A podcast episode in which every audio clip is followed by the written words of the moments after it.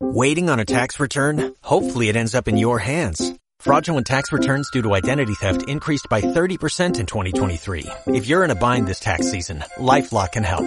Our U.S.-based restoration specialists are experts dedicated to helping solve your identity theft issues. And all LifeLock plans are backed by the Million Dollar Protection Package. So we'll reimburse you up to the limits of your plan if you lose money due to identity theft.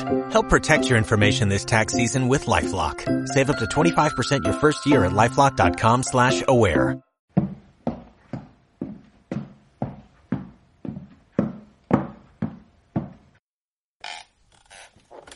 ¿Qué tal tu semana, José? ¿Cómo estás? Tranquilo, la verdad, con bastantes cositas de la semana, durante la semana, pero dentro de todo bien, bien, la verdad. ¿Tú cómo estás? ¿Qué tal? Cuéntame. Por aquí también, un poco complicado también te diré. ¿ah? Hemos estado, Eh, me imagino. sí, hemos estado con mucha carga encima toda la semana y hoy se nos ha retrasado un poco la emisión del programa, así que las disculpas a la gente que nos está escuchando por el podcast. ¿Qué tenemos para hoy? Hoy empezamos un tema que ya lo habíamos conversado antes, así muy por encima, la verdad, pero hoy vamos a abordar todo lo que tiene que ver alrededor de el branding, este concepto o esta forma de crear una marca o crear una comunidad alrededor de una marca. Vamos a hablar del branding y todas sus movidas. El mes pasado, recuerden que hablamos sobre experiencia de usuario. Octubre fue el mes de la experiencia de usuario y como a la comunidad le ha gustado este tipo de formato, vamos a llevar noviembre el mes del branding y sus cosas. Perfecto, me parece perfecto, la verdad. Hablar un poquito de branding, que es un tema muy controversial, muy amplio también, se podría decir, ¿no? Aprende algo nuevo desde una perspectiva diferente. A que no todo es trabajo.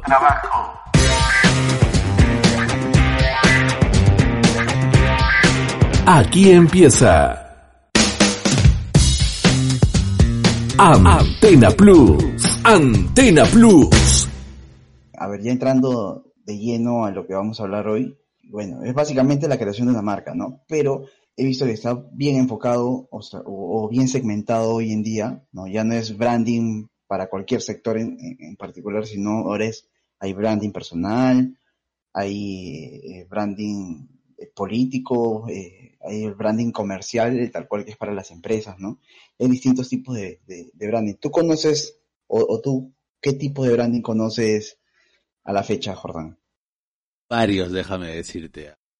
Durante todos los años que ya tengo en el mundillo del marketing, específicamente en el marketing digital y también como, digámoslo así, una especie de consultor externo de marcas, empresas en diferentes lados.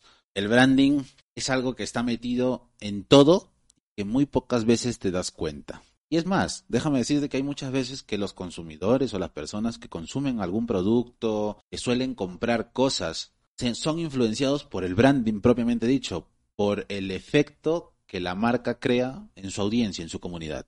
Y ni cuenta te das. Solo te hago una pregunta. ¿Qué es lo último que has comprado y que después te hayas preguntado por qué lo he comprado? Eh, lo último que he comprado, te soy sincero, hoy día me he comido un pollo a la brasa, que es un plato típico de aquí. Nada, lo compré porque me gusta la marca, porque siento que es uno de los mejores pollos y, y, o sea, uno de los mejores restaurantes que vende ese platillo. Ya lo he probado anteriormente, mm, siempre por lo general, aunque no lo quieras, asocio pollo con esta marca en específico y es lo que hay, ¿no? Es lo que compro siempre, por lo general. Pero Que a ver, si es que por ahí, mira, te, te contaré, porque es, hay como que dos tipos. O sea, hay dos lugares en los cuales yo compro este platillo.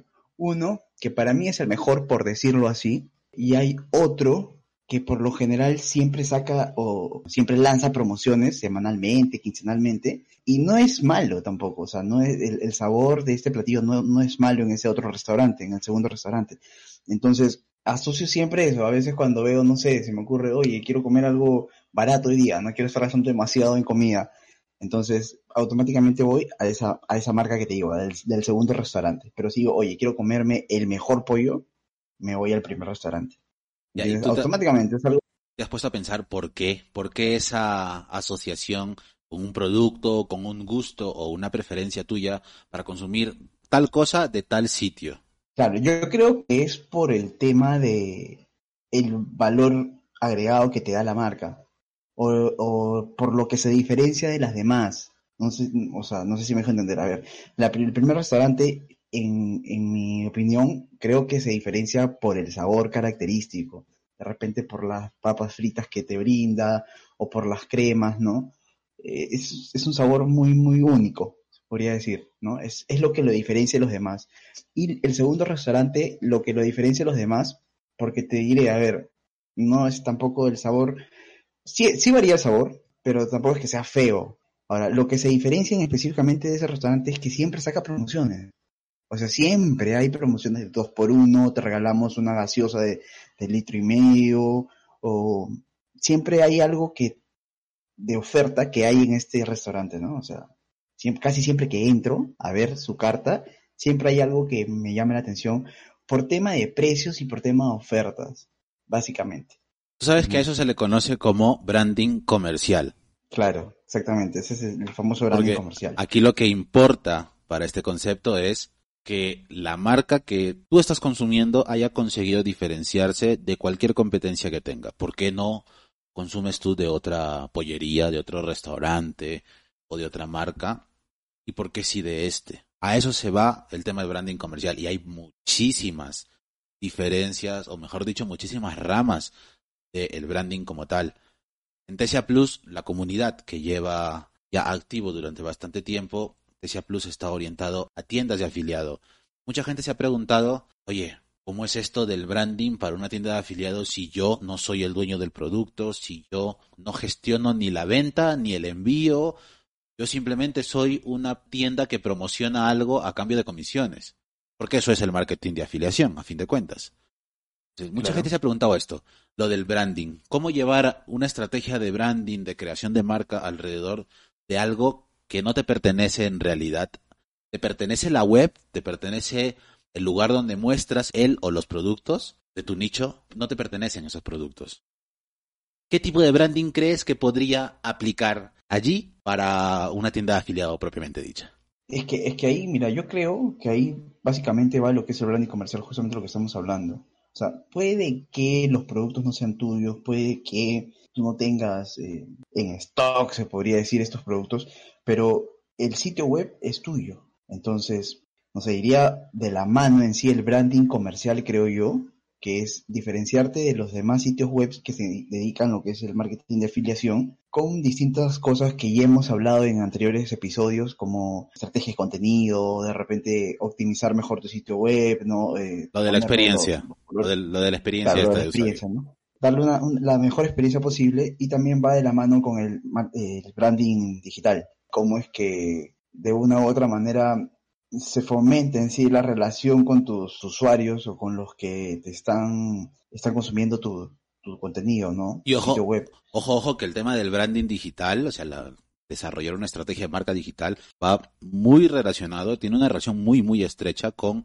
la parte social media, que es un apartado que mucha gente que se dedica al marketing de afiliación suele dejarlo de lado por este concepto que hay, que asocian una tienda de afiliado de Amazon de AliExpress, de donde sea, como está más orientada a tirar un poco de la cantidad de búsquedas de, de, Google o de cualquier buscador, meterlos a la web y mandarlos al programa afiliado para que compren y comisionar, no crean esta relación con su audiencia, con el público que va llegando a fin de cuentas, porque es meto, meto, meto gente y que se vayan. No me preocupo por conseguir recurrencia. Si creamos una estrategia de branding digital, debemos tener en cuenta el factor social media, el marketing de contenidos, que hablamos ya anteriormente, y yo diría un punto más allá, digamos que es el segundo escalón cuando alguien empieza en el marketing de afiliación, que es crear la comunidad, pero crear una comunidad privada, digámoslo así, una comunidad de suscriptores de correo electrónico.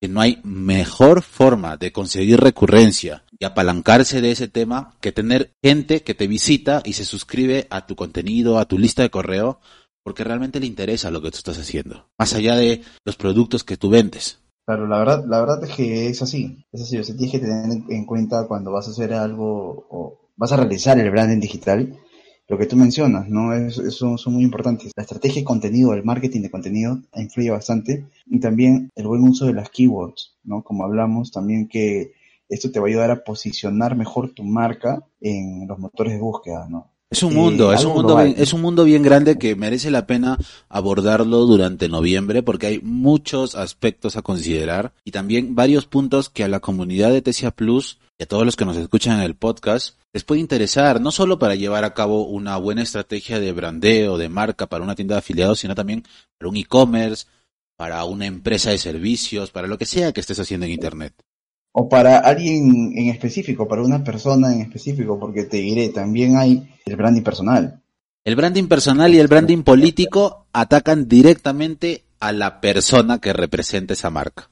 O mejor dicho, a la marca que representa a una persona. Es, así, tal cual, ¿no? O sea, el, branding político, bueno, también abarca eh, partidos políticos, ¿no? O sea, tal cual como dice tu nombre.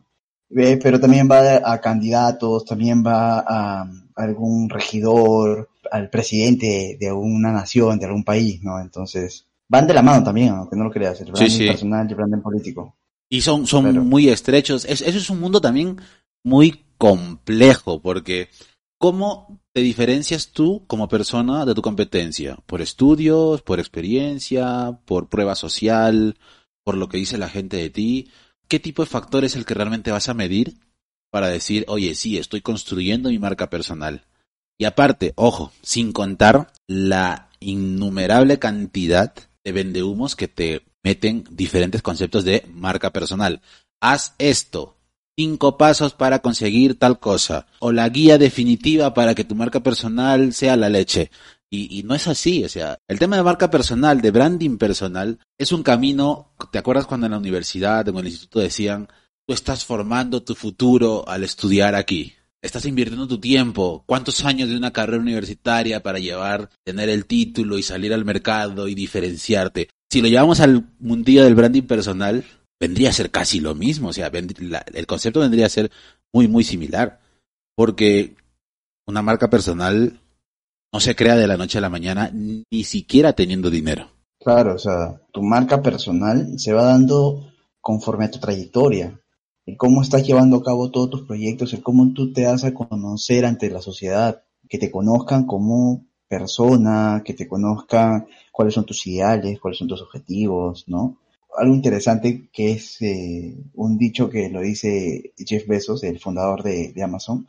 Él define el branding personal como lo que dicen de ti cuando tú no estás en ese lugar, cuando tú no estás en la sala. O sea, es la impresión que se lleva el resto de ti cuando tú no estás ahí, ¿no? O sea, es, eh, básicamente eso. Digamos, lo que tú dejas en las personas. Digamos que en el argot coloquial es qué es lo que dicen a tus espaldas. Puede ser bueno, puede ser bueno, como también te pueden estar serruchando. Y todo eso es claro, todo eso es la percepción de eh, el branding, el branding personal. Tú eres bueno haciendo algo, cuando alguien quiera o necesite un servicio de lo que tú eres bueno, la gente que ya sabe de ti va a decir, "Oye, lo hace José. Habla con José y está en Twitter. O sea, te dicen todo, pero también es la otra, el otro lado de la moneda. A ver, tu trabajo no es lo mejor del mundo. Hablo de tu prestación de servicio, o sea, lo que tú das de cara al público. No es lo mejor, lo haces por cumplir, empieza a crear ese malestar cuando alguien necesite algo que tú, entre comillas, haces, y esa persona diga, oye, me he topado con José, ¿qué me recomiendan? Público que ya sabe de qué pie cojeas, le van a decir, no, con ese ni de coña. Es que eso es lo que crea, eso es lo que dejas con tu marca personal, al fin y al cabo, ¿no? Esa, como dices tú, ¿no? los comentarios que hacen a tus espaldas es lo que tu marca personal está dejando en estos espectadores o, en la sociedad, ¿no? Al fin y al cabo. Este concepto de qué dicen a tus espaldas también aplica para negocios, para marcas, como propiamente dicho. Tú manejas auto, ¿verdad, José? Yo sí. Ya. Hasta hace un tiempo atrás, que lo escuchaba bastante, existía el, la premisa de una marca muy concreta de vehículos que decían, este es el auto de toda la vida. Hablo de Citroën. Y la gente cuando pensaba, oye, me quiero comprar un Citroën y voy a ponerme en la piel de alguien que quiere comprarse. Si yo quería comprármelo y hablaba con mis amistades que tenían autos y le decía, oye, me quiero comprar un Citroën, estas amistades decían, uff, hermano, piénsatelo bien porque ese es el auto de toda la vida. Te lo compras, no lo vendes. Eso, eso es marca. Y esa es la percepción de la marca que tiene la gente de ese producto. Claro, es que es, que, es, que es así, eh, asocian eso, ¿no? Asocian el, tema de Citroën con una buena marca, una marca francesa, ¿no? Que tiene buena durabilidad buen prestigio obviamente, ¿no? Pero a ver, así como Citroën de repente otro ejemplo en temas de autos, temas de automotriz, lo que relacionan con lujo, autos de lujo, donde ha pasado por lo general, lo primero que dicen las personas es Mercedes-Benz, autos de lujo. No sé si, si, te ha pasado alguna vez. La, la primera categoría, digamos que la primera marca que se le viene a la mente de la gente cuando hablan de categoría lujo en vehículos es Mercedes-Benz, porque ese ha sido el concepto que Mercedes ha querido por lo que lo recuerden. Y durante muchos años ha sido así, ¿ah? Hasta. básicamente. Ojo, pero ojo, también hay lujo y lujos, ¿ah? Claro, ya después está el siguiente nivel que le dicen los superautos, los hiperautos, que vienen a ser, pues, ahí Mercedes, las dos marcas que casi siempre escuchas. Ahí Mercedes ya no se... Que van a ser las mismas. Sí, sí, ahí Mercedes ya no, ya ni siquiera se asoma diciendo aquí estoy, no, ya por ahí no llegas. Ni siquiera en las mejores categorías de, los mejores vehículos de Mercedes ya no llegan al superlujo. Ahí sí ya Mercedes baja de, escalón. Es el, pues, es el, ¿cómo le Cuarto, quinto, décimo lugar, no sé. Es el, es el amigo feo del grupo. El que se quiere meter a la fuerza, pero no llega a encajar. Sí, exacto, exacto, exacto. Sí, sí, sí. Pero, pero aunque, aunque no lo creas, o sea, hoy en día Mercedes sí ha mejorado bastante en ese tema, o sea, pero siempre va a haber un, un, un escalón más arriba que por lo general pues está, hablamos de Ferrari, Lamborghini, no sé si me ocurre Bugatti, Rolls Royce. Son ya marcas Rolls Royce, que son marcas que ya están a otro nivel. En cuanto a precio, en cuanto a maquinaria y en cuanto a branding, propiamente dicho, no, ya, o sea, tú escuchas esas marcas y dices, es un platal. Sí. O sea, millones, no, no, millones. no solo lo piensas, es que también sabes que es así. Es así como el, el poder del branding, fíjate cómo impacta en la sociedad y es a ver, lo que tú desarrollas como branding, al fin y al cabo, como mencionamos, es lo que la gente o el consumidor o los clientes o, los que te ven van a percibir de tu marca. Entonces, hay diversos casos, hay diversas marcas que, bueno, o sea, para hablar de marcas, olvídate, nos va a faltar tiempo, pero... Sí, sí. Pero ojo que también, date cuenta, el hecho de crear una marca en sí, de lo que sea, ya seas un afiliado de algo, seas el propietario, el productor, etcétera. El hecho de crear una marca en sí es tratar de llegar a personas que consuman esa marca y para llegar a personas sí o sí hay que pensar en conectar emociones. Digamos que una arista del marketing, una de las ramitas, es el conecto emociones, sentimientos, sensaciones, reacciones de personas que me pueden consumir. El ejemplo que siempre pongo y que es el mejor, digamos que, a ver, desde mi punto de vista, es la mejor expresión de crear una marca duradera a lo largo del tiempo. Coca-Cola. Por ejemplo. Una de las mejores. sus campañas son de felicidad. pero toda, su, toda su publicidad en sí ataca emociones, ataca realidades, situaciones y conecta con el espectador. Tú nunca vas a ver una, una propaganda de Coca-Cola en la televisión, en internet, en donde sea, donde te dicen la promoción de la botellita 2 por 1 o bajó de precio tanto por ciento, jamás. La publicidad que siempre circula es Coca-Cola está en el centro del círculo familiar. Está en todos los lugares donde estás tú con tus amigos. Coca-Cola va contigo a los lugares donde tú te aventuras. Todos son acciones, son emociones, son vivencias de la gente. Por eso tú te has dado cuenta inconscientemente cuando dices, oye, tengo sed, vamos por una Coca-Cola. Sí, claro. Por lo general siempre, es más, ¿ah? es más, eh, eh, yo he escuchado personas, bueno, ya de edad, ¿no? Que por lo general, este, asocian gaseosa con Coca-Cola, es más, o sea, beber alguna bebida. La, bebida en sí la asocian con Coca-Cola. Exacto. O sea, eh, o sea, lo primero que se les ocurre es una Coca-Cola. Habiendo un montón de marcas, ¿ah? Pero lo primero que asocian es Coca-Cola. ¿Por qué no vas y te preparas un refresco? ¿Por qué no te tomas un café? ¿Por qué no tomas agua si tienes sed? ¿Por qué tu mente siempre dice, y eso nos pasa a todos, el que diga que nunca lo ha pensado al menos una vez en su vida, miente. Todos hemos pensado, tengo sed, quiero una Coca-Cola. Pero ¿por qué tu cerebro, por qué tu cerebro te dice, toma una Coca-Cola? ¿Por qué? Porque Coca-Cola se ha encargado de meterte ese mensaje en la cabeza. Claro, por todas sus campañas de publicidad que hace enfocado en justamente en el branding emocional, toca emociones, toca a las personas con, su, con lo que quiere transmitir o con los mensajes que se puedan dar en sus redes sociales. Entonces, esa es una manera interesante de branding de poder, eh, para vender en sí.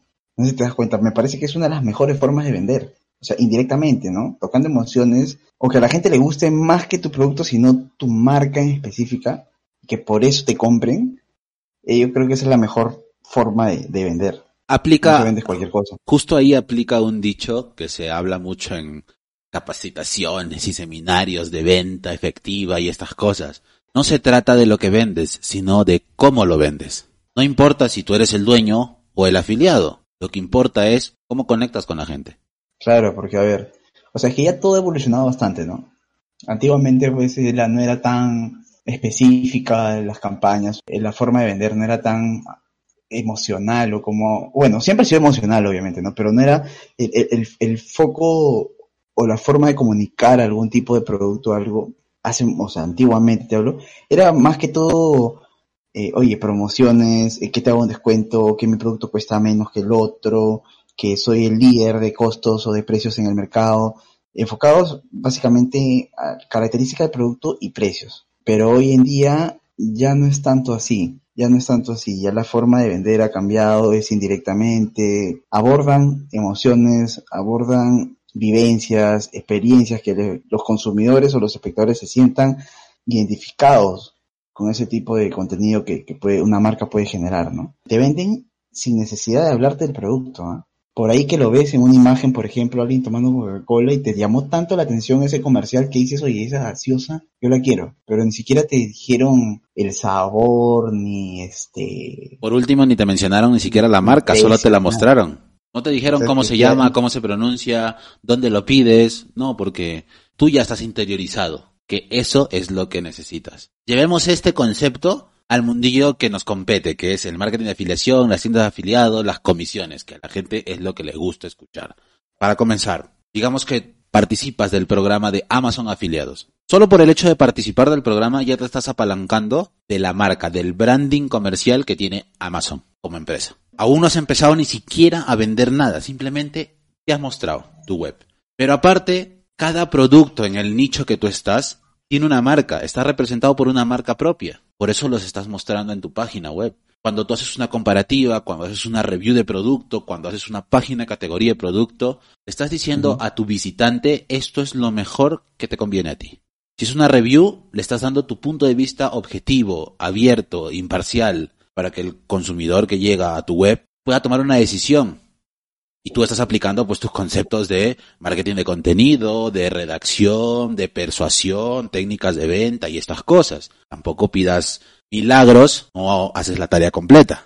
Claro, y es, que, eh, y es que de esa forma es la manera ideal, creo, de crear tu marca propia, ¿no? Diferenciarte de los demás. Claro, porque, a ver, tienda- tiendas de afiliados existen. Busca lo que quieras. Busca lo que quieras en Google y de las 10 primeros resultados de búsqueda, si es un nicho, al menos 5 o 6 van a ser tiendas de afiliados. Claro, eso sí. O sea, a ver, como te digo, tiendas de afiliado hay por montón, se podría decir. La idea o, o lo que lo que en lo que nos debemos de centrar, creo, es en hacer que tu marca se diferencie del resto, ¿no? Ya sea, a ver, no sé, colocándole un dominio interesante a tu sitio web, como te, como mencioné, ¿no? Diferenciándote con el tema de la experiencia, que es muy importante. O sea, a ver, la gente también se enamora de la experiencia de usuario o de la experiencia que tú le puedas brindar, la manera en la cual navegan, ¿no? Todo eso en conjunto llega a posicionar tu marca, llega a que tu branding sea un branding robusto, ¿no? Algo más A que tu efectivo. marca sea robusta y se, y se posicione mejor, exacto. Algo más efectivo y se posicione mejor en la mente del consumidor, en la mente de los usuarios, como se, se, se posicione como el top of mind de ellos, ¿no? O sea, entonces, de esta manera, bueno, como mencionamos, es un conjunto de, es un abanico de, tópicos o- o de características a, a tener en cuenta para que al final tu estrategia de branding sea la ideal, ¿no? Yo creo que el tema del branding, como es un concepto muy amplio, es un sistema de engranajes. Todo tiene que encajar para que todo funcione bien. Basta que una sola piecita de ese engranaje se malogre, no cumpla su objetivo, o qué sé yo, deje de funcionar, deje de moverse, todo el sistema de engranajes se va a derrumbar. Y puede que incluso, puede que hasta que tanto así es el, por, solamente una cosa que te olvidaste o algo que, que de repente no, no encaja como debe ser, puede que te vean totalmente distinto a lo que tú querías proyectar como marca. O sea, no sé, me imagino pues tú querías proyectar que tu marca es se preocupa por el cuidado del medio ambiente y si tú no haces bien tu estrategia y si de repente no usas el, contenido necesario, al fin y al cabo puedes darle a entender a tu consumidor lo contrario, totalmente lo contrario, ¿no? Que no te importa el medio ambiente, que, o sea, quieres vender tu producto con cualquier material, yo qué sé, ¿no? En el caso de, de algún producto en específico, ¿no? Y, y le puedes dar una idea equivocada. Y al fin y al cabo, ojo que hacer el, el rediseño de tu marca es un poco complicado si es que ya eh, impactaste de una manera. Si ya impactaste negativamente es peor todavía. Exacto.